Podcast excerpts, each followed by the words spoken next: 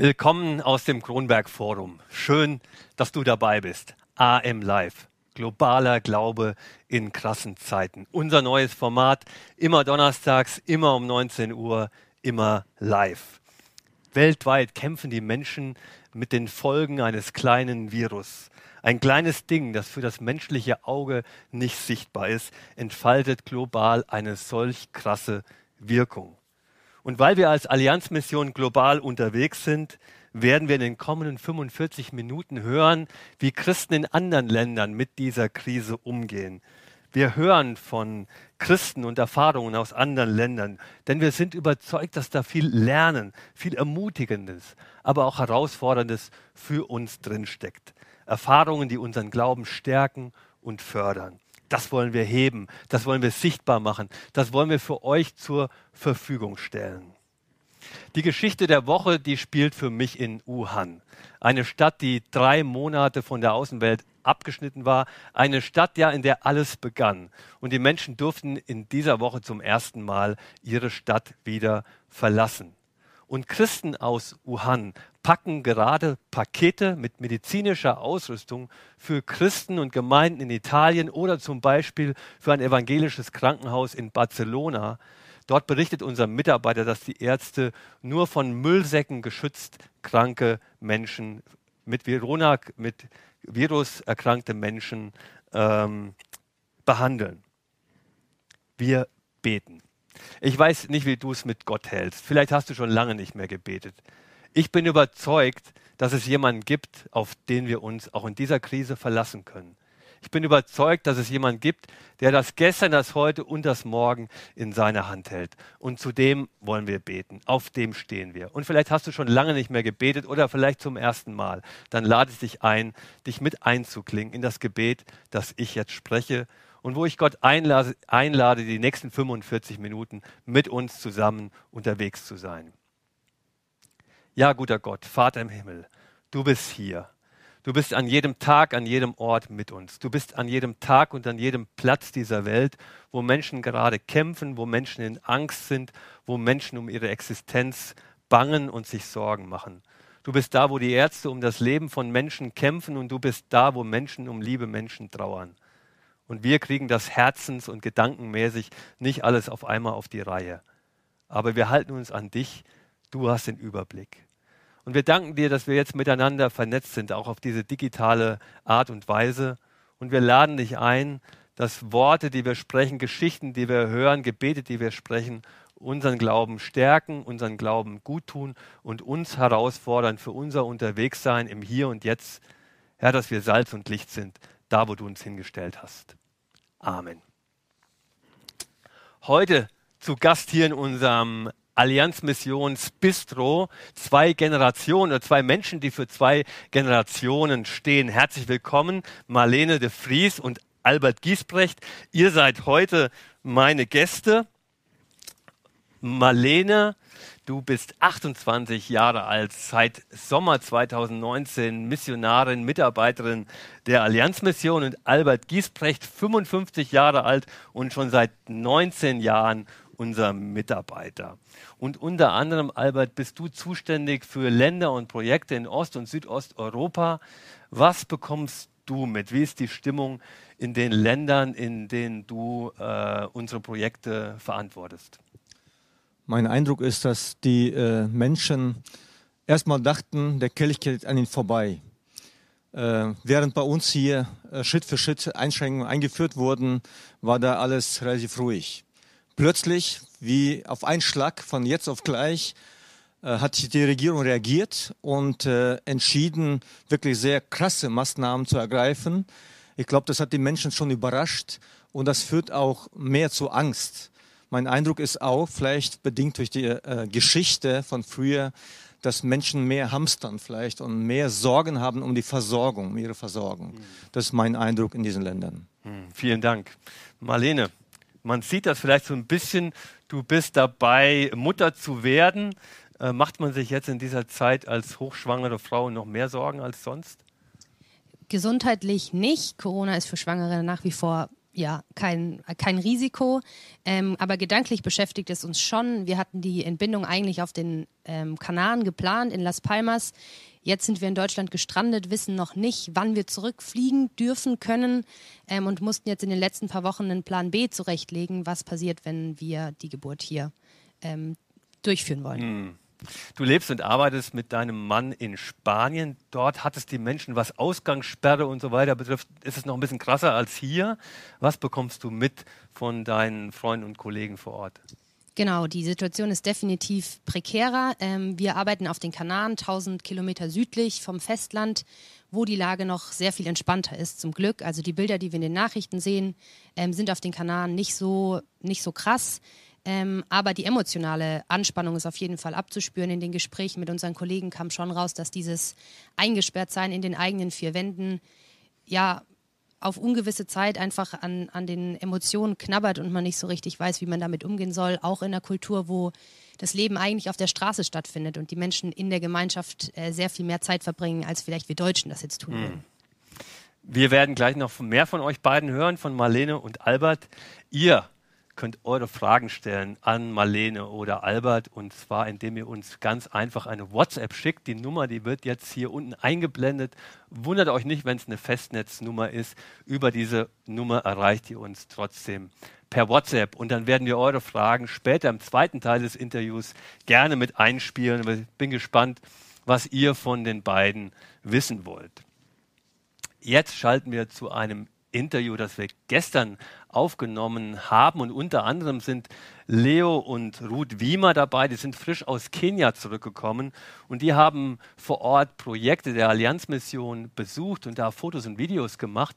Und unter anderem sehen wir ein Video jetzt von der Ark School, einer Schule von 400 Kindern mitten in einem der größten Slums von Nairobi. Und gerade gestern habe ich eine E-Mail bekommen von Daniel Kroppach, einem unserer Mitarbeiter in Kenia, und er schreibt, die, ähm, für die Menschen hier, also an der Ark School, ist die ganze Corona-Lage vom ersten Tag an an die Existenz gegangen. Eigentlich hat keine der Familien eine wirklich feste Anstellung, sondern die meisten sind als Tagelöhner äh, unterwegs. Fast alle haben mit dem Beginn der Einschränkungen und der Ausgangssperre ihren Job und ihr Einkommen verloren bewegende Zeilen, die wir da bekommen haben. Wir beten für die Mitarbeiterinnen und Mitarbeiter vor Ort.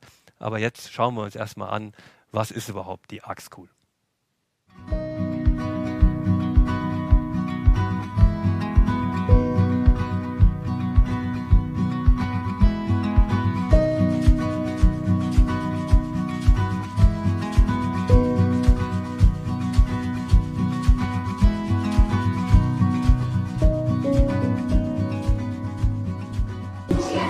my name is Bentina and I'm the director of the ARC School.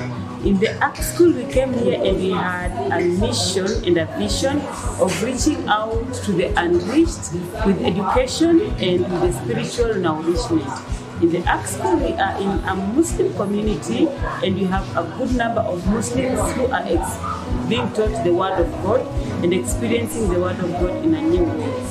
The children also are given food twice a day because sometimes they leave home without food or they go home and they do not have anything. So they have porridge at 11 and lunchtime they have something to eat. The ARC School also has other projects like the sewing project where mothers come in to make uniforms of their children and also make some clothes and some materials to sell. We also have a computer class where the grade 8 dropouts and high school dropouts come in to study computer. We still have an adult learning education center in the ARC school where the adults come in to know how to read and write.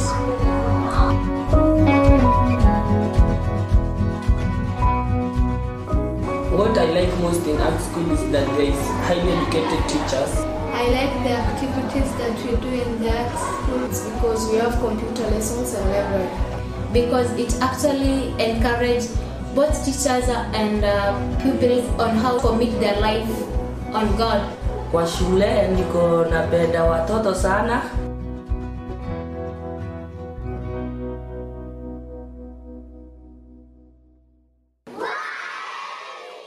Beeindruckende Bilder, die wir da gerade gesehen haben. Jetzt zugeschaltet aus Leipzig, Carsten Pascher. Er ist Arzt, Mediziner mit eigener Praxis in Leipzig und er hat mit seiner Familie über zehn Jahre in Mali gelebt und gearbeitet. Und zugeschaltet aus Wetzlar, Ruth und Leo Wiemer. Sie sind leidenschaftlich gerne als Fotografen unterwegs und Sie waren gerade in Kenia, seit ein paar Tagen wieder zurück in Deutschland. Erstmal willkommen, gut, dass ihr wieder zurück seid. Ihr wart jetzt schon zweimal für uns als Allianzmission unterwegs, um Fotos und Videos zu machen. Einmal auf äh, den Philippinen und jetzt eben vor einigen Tagen seid, seid ihr zurückgekommen aus Nairobi.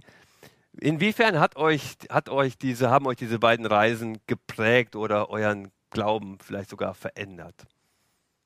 Ja, das Spannende ist einfach immer wieder zu sehen, die Erlebnisse, die Menschen, die man dort kennenlernt, ähm, auch ein bisschen äh, konfrontiert zu werden mit der Armut, mit ja, dem, was wie das Leben im Slum ist. Ähm, und ja, letztendlich ist es auch immer wieder schön, die Missionare kennenzulernen, ähm, die ja ihr, ihre Zeit daran investieren, ähm, ihrer, in ihrer Arbeit. Und äh, das ist immer wieder spannend. Und ich glaube, das ist so das, was wir sagen können, das können wir mitnehmen, diese Erlebnisse, die ja vielleicht auch die Kinder, die man kennenlernt, die Familien, die man kennenlernt und diese Geschichten zu hören und das eben dann in ähm, Bild wie Video ähm, wiederzugeben, das ist das, was uns Freude macht und das, was wir daraus immer wieder mitnehmen.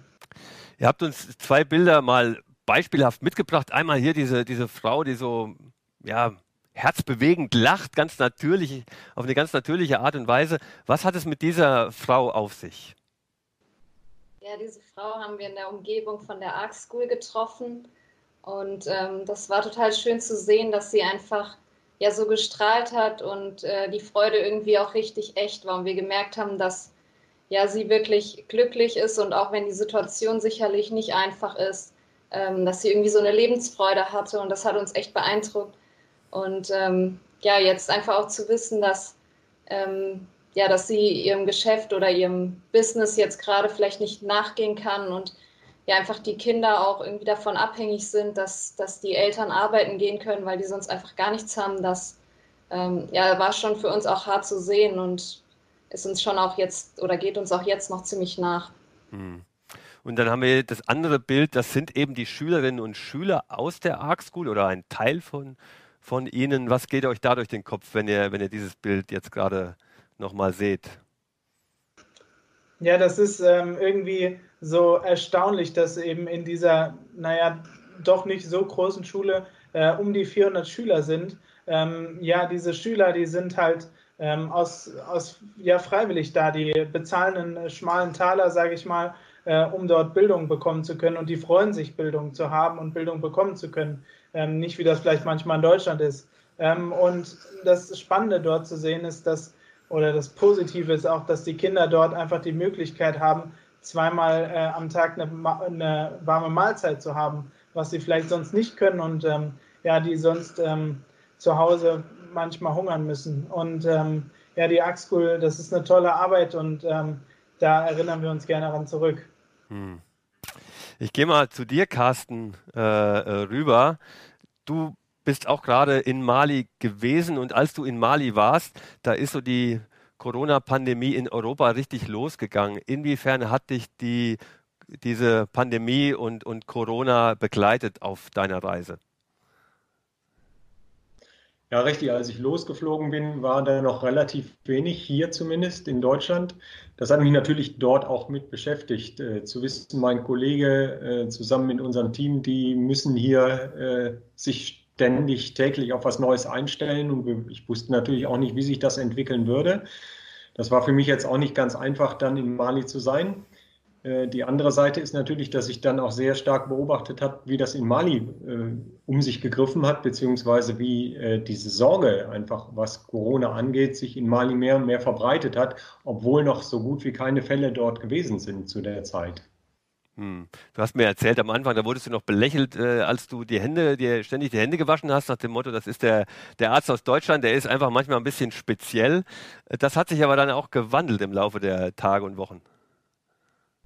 Das hat sich sehr gewandelt. Die Leute sind sehr, sehr sensibel geworden, was Corona angeht. Also ganz viele Leute haben sich selbst Mundschutz genäht und äh, laufen damit rum, ganz normal in der Stadt. Die waschen sich die Hände ganz viel und äh, ganz viele Leute haben auch Desinfektionsmittel gekauft und sind ständig mit ihrer Desinfektionsmittelflasche da und desinfizieren sich die Hände. Also da ist ein ganz anderes Bewusstsein für gewachsen jetzt. Wenn du an die Kirche denkst, an die Pastoren, an die Christinnen und Christen vor Ort, wie gehen die mit der Situation um? Ähm, was, du, was war deine Beobachtung? Ja, auch für die ist das was, was noch nie so da gewesen ist. Also zum ersten Mal überhaupt in der Geschichte der Kirche dort gibt es keinen Gottesdienst. Die Gottesdienste sind alle wie auch hier in Deutschland, ähm, ähm, dürfen nicht mehr stattfinden. Und das ist eine ganz schwierige Situation. Die sind natürlich technisch nicht so äh, vernetzt, wie wir das sind, obwohl es natürlich mit Handy und auch mit Fernsehsendungen Möglichkeiten gibt. Aber das ist eine ganz neue Herausforderung jetzt für die Christen dort. Spannend finde, ist, wie sehr die, die Leute einfach, wie sehr ihnen bewusst ist, dass sie da vieles gar nicht machen können und wie schnell sie angefangen haben zu beten und zu fasten, um einfach Gott zu bitten, dass er in dieser Situation was tut und eingreift. Hm. Wenn du jetzt in Leipzig wieder bist und du denkst an Mali zurück und all die Menschen, die du da kennst und du weißt, wenn es da so richtig losgeht, dann äh, sind die medizinischen Möglichkeiten doch da sehr begrenzt. Die medizinischen Möglichkeiten sind sehr begrenzt. Also Intensivbetten, Beatmungsplätze, sowas gibt es ja fast gar nicht und wäre auch für die Leute so teuer, dass sich das kaum einer leisten könnte. Die sind ja nicht krankenversichert in der Regel. Ähm, ich hoffe ein bisschen, dass die ganz andere Altersstruktur, weil eben nicht so viele alte, chronisch kranke Menschen dort in Mali sind, dass das dazu beiträgt, dass das Virus nicht ganz so viele Menschen umbringt, wie das äh, in Europa, wie das in den USA der Fall ist. Aber ähm, die wirtschaftlichen Konsequenzen sind natürlich auch nochmal ganz anders. Die Preise sind im Nu in die Höhe gegangen in Mali, obwohl dafür eigentlich noch gar kein Grund besteht. Mhm. Und das macht den Leuten recht sehr viel zu schaffen, weil die, das tägliche Einkommen, was die haben, die leben ja, ganz viele Menschen leben ja wirklich von einem Tag auf den anderen. Die müssen auf den Markt gehen, die Sachen mhm. kaufen. Äh, und wenn das plötzlich alles wegfällt und sie kein Einkommen mhm. mehr haben, dann kann das viele Leute wirklich ganz existenziell bedrohen. Letzte Frage nochmal an euch drei mit der Bitte um eine kurze Antwort. Ihr habt beide eine ähnliche Situation gehabt. Ihr wart ungefähr eine Woche, äh, seid ihr gestrandet äh, in Nairobi und in Bamako und wusstet nicht, wann und wie ihr wieder zurück nach Deutschland kommt. Äh, was ging euch da durch den Kopf, Ruth und Leo? Ja, also einerseits hat es uns schon ein bisschen äh, gestresst auch, dass wir es nicht wissen, diese Ungewissheit einfach zu haben. Und ähm, ja, dann haben wir auch mit der Botschaft Kontakt gehabt und haben auch lange keine Antwort bekommen. Aber andererseits war es für uns auch irgendwie ein bisschen ja, so eine Situation, die, die dann auch auszuhalten war, weil wir einfach auch wussten, dass es in Deutschland auch nicht weitergeht und dass wir dort auch nur zu Hause sitzen und deshalb, ähm, ob wir jetzt in Kenia im, im warmen Zuhause sitzen oder hier in Deutschland, das war dann auch irgendwann ziemlich egal. Hm. Du, Carsten, wurdest mit einer belgischen Militärmaschine nach Hause geflogen, beziehungsweise nach Brüssel geflogen. Bei dir war die Botschaft ein bisschen kooperativer. Äh, zum ersten Mal mit einem Militärjet äh, geflogen? Ja, ja, das war jetzt äh, nicht so, wie du dir das vielleicht vorstellst. Das war eine ganz normale Passagiermaschine, aber eben vom Militär. Äh, der Flug war relativ unspektakulär, aber ähm, ja, die Botschaft war extrem hilfreich da. Und die Zeit war für mich gar nicht schlecht, weil ich konnte nichts machen, ich konnte nur abwarten, dass irgendwas passiert und das äh, tat mir mal gut. Nur da zu sitzen, zu beten für die Leute in Mali, für die Leute in Deutschland und selber gar nicht handeln zu können, das hm. äh, war schon auch eine hilfreiche Lektion für mich. Hm. Herzlichen Dank an euch drei. Spannende Einblicke, die wir da mitbekommen haben aus Afrika, Corona-Pandemie und die weltweiten Folgen. Herzlichen Dank euch beiden. Wir sagen Tschüss nach Wetzlar und nach Leipzig. Liebe, liebe Grüße euch dreien.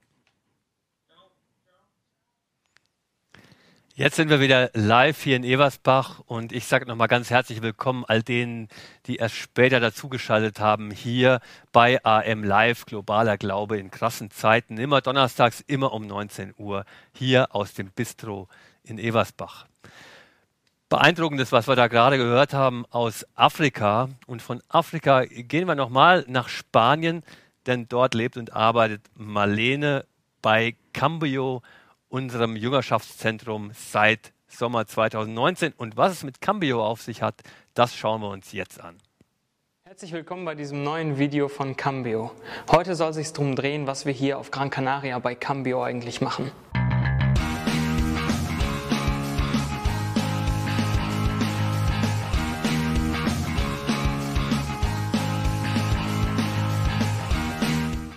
Wir thematisieren vor allem Veränderung. Wenn du dich schon mal gefragt hast, ey, was soll ich als nächstes in meinem Leben machen? Was will Gott von mir? Wie geht's weiter? Oder kann das schon alles sein?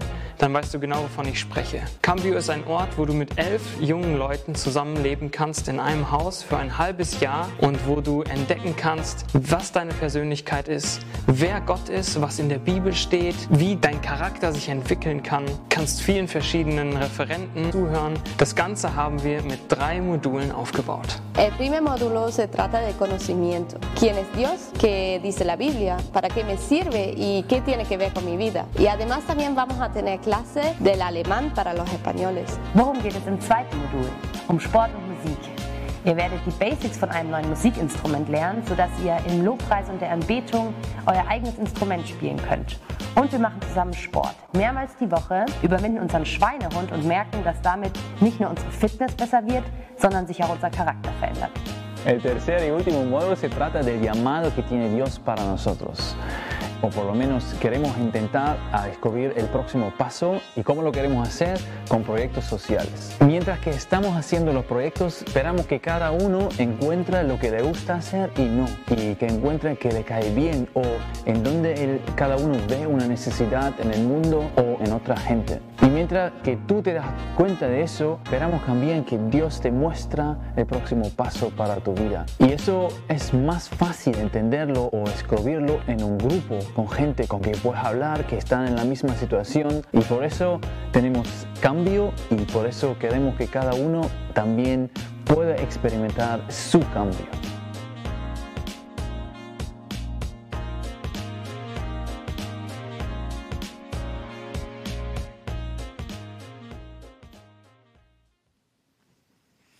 Marlene, das war also Cambio, das Projekt, in dem du seit Sommer 2019 arbeitest, direkt nach dem Psychologiestudium, rein nach Spanien, Spanien, rein in das Projekt. Wie war dein erstes Dreivierteljahr? Ziemlich genial auf der einen Seite und ziemlich herausfordernd auf der anderen Seite. Genial, weil ich erleben durfte, wie unser Motto Cambio, was auf Deutsch Veränderung bedeutet, ähm, in die Realität umgesetzt wird. Und ich erfahren durfte, wie diese zwölf Teilnehmer, mit denen wir zusammengelebt haben, ihren Glauben verändert haben, an vielen Punkten neu entdeckt haben und auch ihre Persönlichkeit verändert haben über diese sechs Monate hinweg.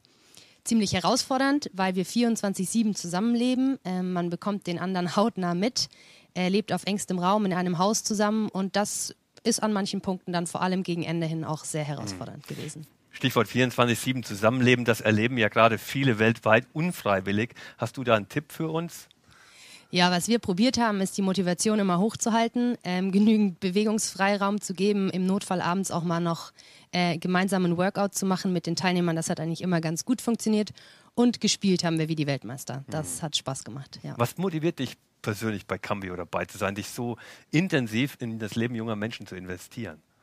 Ähm, ich glaube eben diese enge Lebensgemeinschaft, ähm, zu gucken, wie wie wollte Gott denn, dass das Leben von den Teilnehmern aussieht und wie möchte er Berufung da reinsprechen und da ähm, diese zwölf Jugend oder jugendlichen junge Menschen zu begleiten und, und einfach Teil davon zu sein, wie, wie sie sich entwickeln wollen in, in ihrem Leben, das ähm, ist atemraumend. Ja. Hm.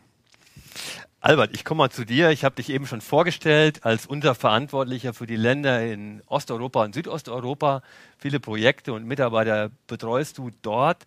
Und du bist vor zwei Wochen auf einer Reise in den Kosovo mehr oder weniger hängen geblieben, äh, gerade in dem Moment, als die europäischen Grenzen überall geschlossen wurden. Und du hast dann eine ziemliche Odyssee erlebt auf dem Weg zurück nach Deutschland, aber auch Gebetserhörung erlebt. Was war denn so eine Gebetserhörung, die du erlebt hast? Ja, wir steckten fest in Kosovo, Flüge wurden gecancelt und wir fuhren, äh, haben uns entschieden, mit dem Auto zu fahren fahren bis nach Albanien, aus dem Kosovo, die Grenzen geschlossen. Albanien hat radikal geschlossen. Als wir bis zur Grenze kamen, hat der Polizist, der unsere deutsche Kennzeichen gesehen hat, sofort gestoppt und gesagt, stopp, zurück, nicht weiter, Deutsche dürfen nicht rein und so weiter. Wir waren geflasht. Wir haben dann 30 Minuten, eine Stunde gewartet, gebetet, die deutsche Botschaft angerufen. Plötzlich kommt der gleiche Polizist, der so abwesend äh, oder abweisend war, kommt auf uns zu und wie verwandelt sagte er, tut mir leid, äh, ich habe, äh, ich war im Stress, ich habe euch so behandelt, wie kann ich euch helfen? Dann hat er uns zum Chef geführt und der Chef hat telefoniert mit anderen und äh, am Ende konnten wir durch diese geschlossene Grenze durch. Das ist für mich ein Gebets, eine Gebetserhörung. Ich weiß, AM teamweit hat gebetet, viele davon wussten, haben gebetet und Gott hat es geschenkt. Und du hast mir auch im Gespräch eben erzählt, dass es sonst immer, äh, du warst immer willkommen oder man ist in vielen Ländern willkommen als Deutscher und das hast du so zum ersten Mal auch anders erlebt. Aber eine nächste Frage, welche Situation bewegt dich im Blick auf Länder oder Projekte im Moment ganz besonders? Ich bekam vor ein paar Tagen äh, eine E-Mail aus dem Kosovo, wo plötzlich äh, 16, mindestens 16 Mitarbeiter ähm, ohne Gehalt äh, äh, dastanden oder stehen würden jetzt.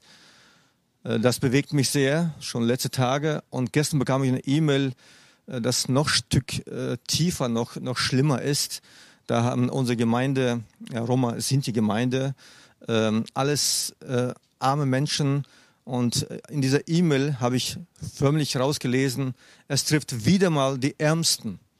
Äh, 45 Familien, die äh, der Gemeinde gehören, die plötzlich ohne Essen, ohne Einkommen dastehen, weil sie bis dahin hatten die kleine Stände am Marktplatz oder äh, Plastik gesammelt, Flaschen oder Schrott gesammelt, Metall gesammelt und Tagelöhne quasi.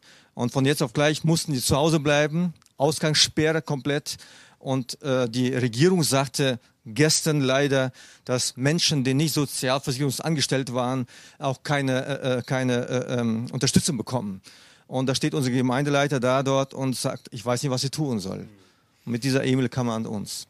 Ich glaube, das steht beispielhaft für Erfahrungen, die wir als Allianzmission im Moment machen, dass wir viele E-Mails bekommen, auch viele Hilferufe.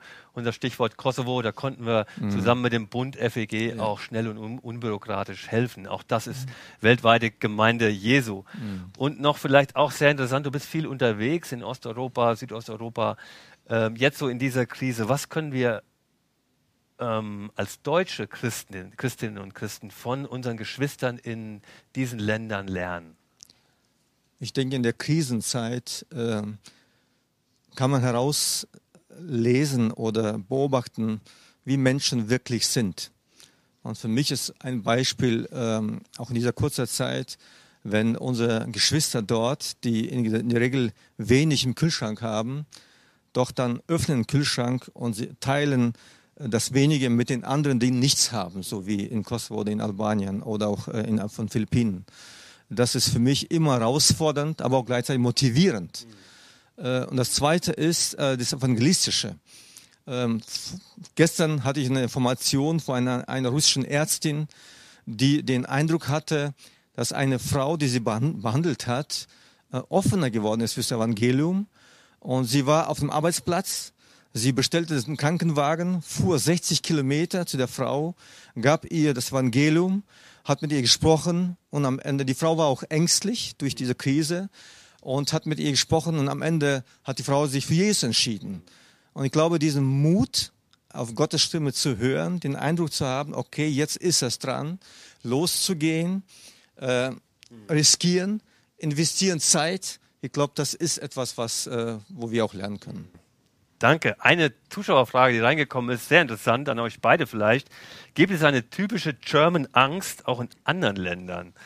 Ähm, Marlene, ich weiß ja nicht, German Angst, was ist das so? So ein bisschen äh, äh eher, eher das eher pessimistisch unterwegs sein, eher, eher das Schlechte, das halb voll, das halb leere Glas sehen als das halb volle. Kennst du das auch aus Spanien oder, oder gibt es da auch sowas wie eine German Angst oder ist es tatsächlich eine German Angst?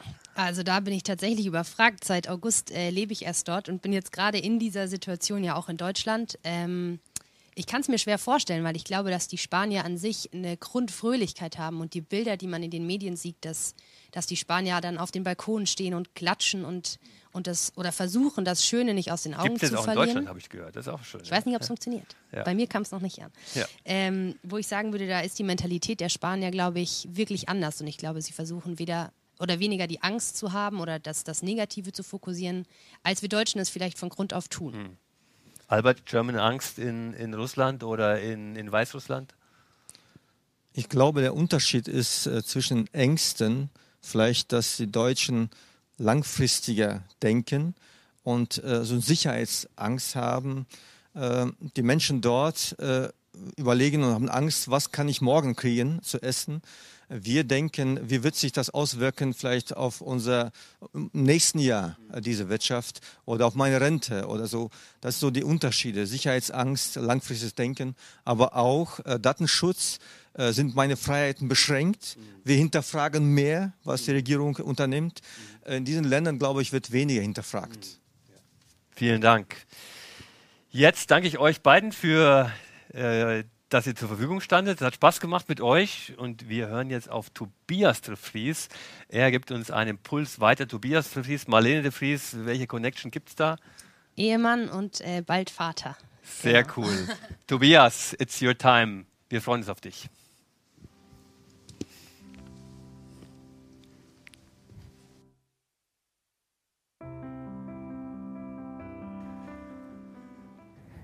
Wir haben viel gehört davon, was in der Welt gerade so abgeht. Und egal, wo wir uns befinden, es gibt immer Zeiten in unserem Leben, wo wir uns berechtigt Sorgen um irgendetwas machen.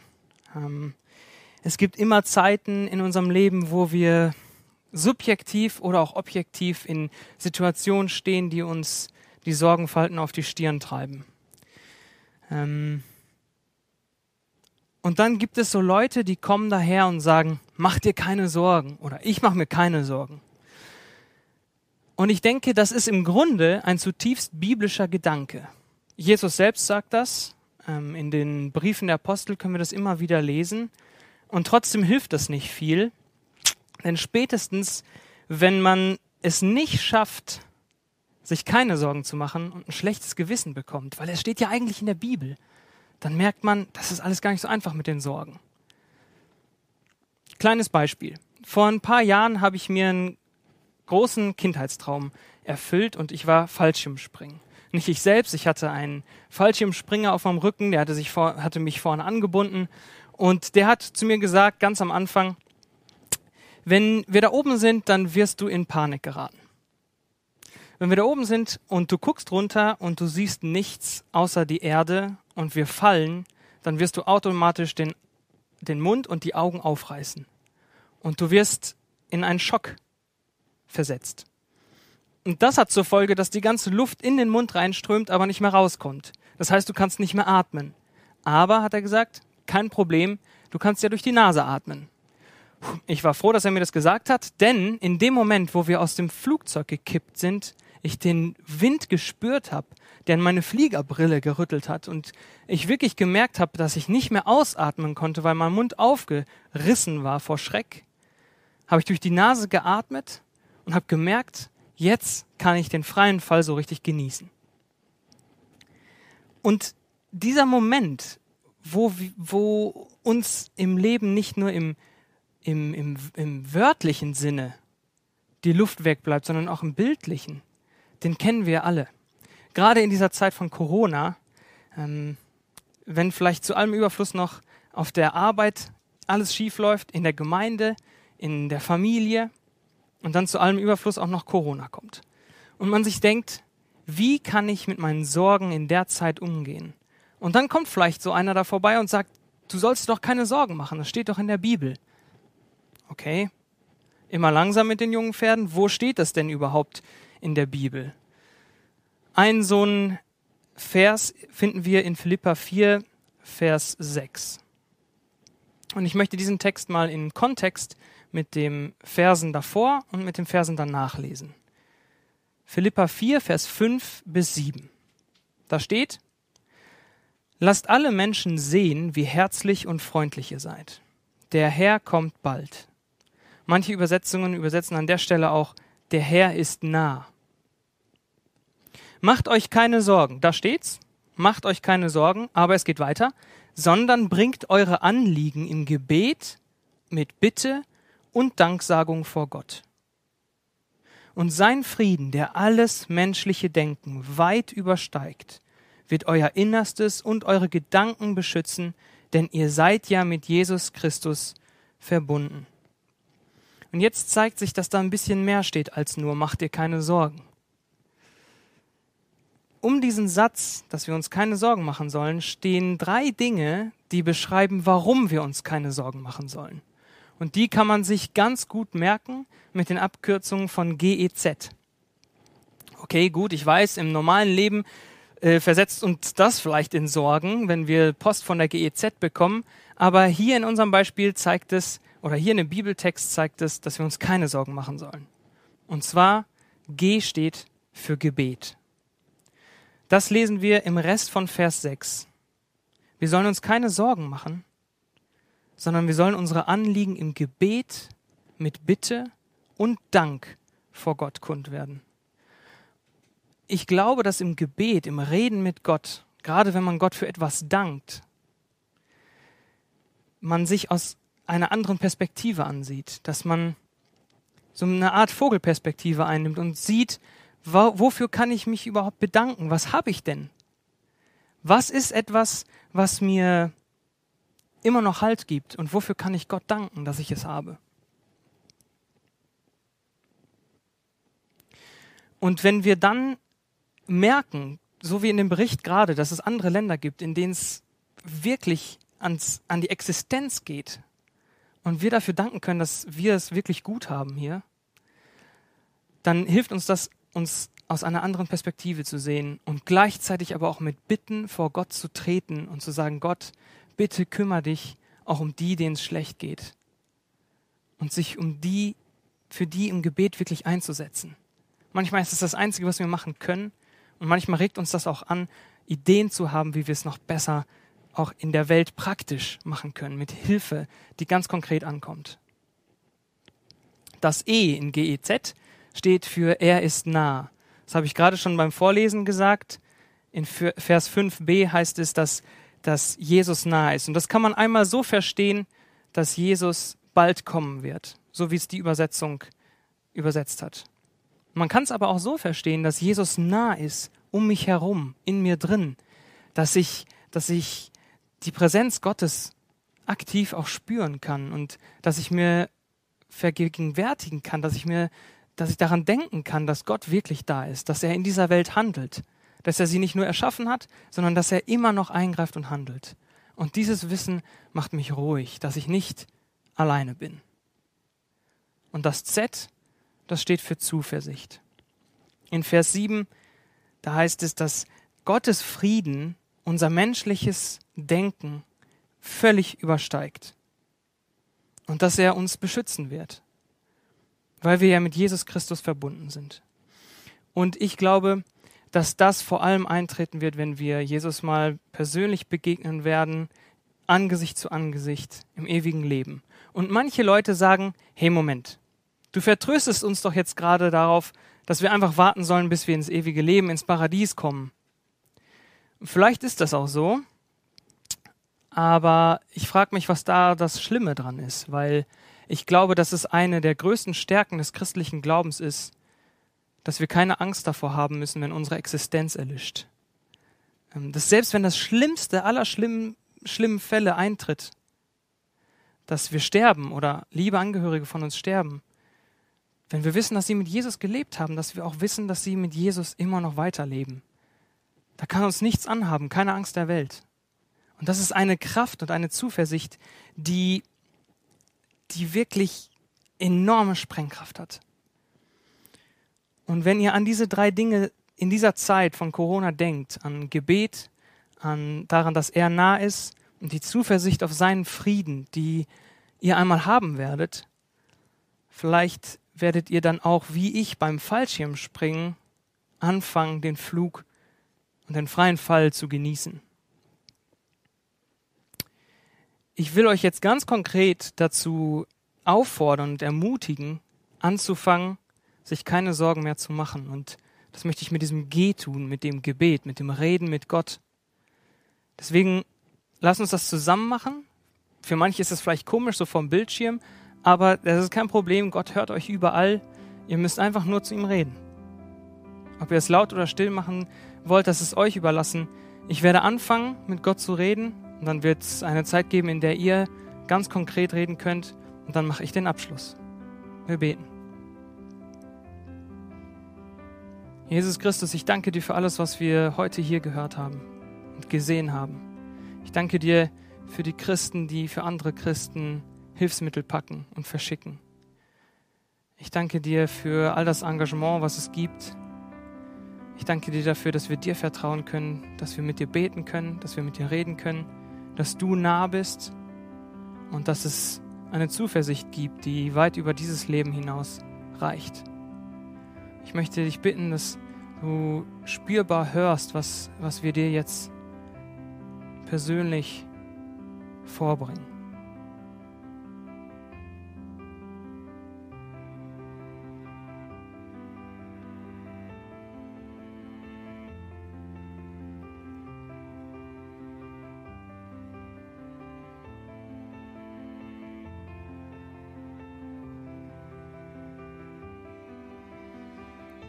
Herr, du hörst alles und du bist ein wunderbarer Gott, der uns liebt. Und ich möchte dich bitten, dass du jeden einzelnen der Zuschauer und jeden einzelnen hier segnest und bewahrst und die Sorgen, die dir vorgebracht wurden, in irgendeiner Art und Weise beantwortest. Und ich möchte dich bitten, dass die nächsten Tage und Wochen für uns ganz aktiv mit dir zusammenhängen und ganz aktiv mit dir gestaltet werden. Danke, dass du da bist und dass du für unsere Sorgen da bist. In Jesu Namen. Amen.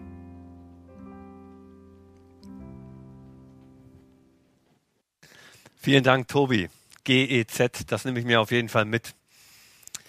Wir sind schon fast am Ende.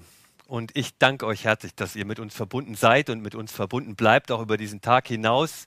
Vielen Dank für eure Unterstützung im Gebet, für eure Verbundenheit. Wir brauchen das. Vielen Dank auch für das Geld, das ihr spendet und für jeden Euro, den ihr bereit seid, äh, uns zur Verfügung zu stellen, damit unsere Arbeit weltweit passieren kann, damit Hilfe möglich ist, ob nach Albanien oder an viele, viele anderen Orte, auch von denen wir heute gehört habt. Danke für eure Unterstützung. Geht auf unsere Website, auf unsere Homepage und da gibt es verschiedenste Wege, wie ihr uns erreichen könnt, auch mit eurer Spende.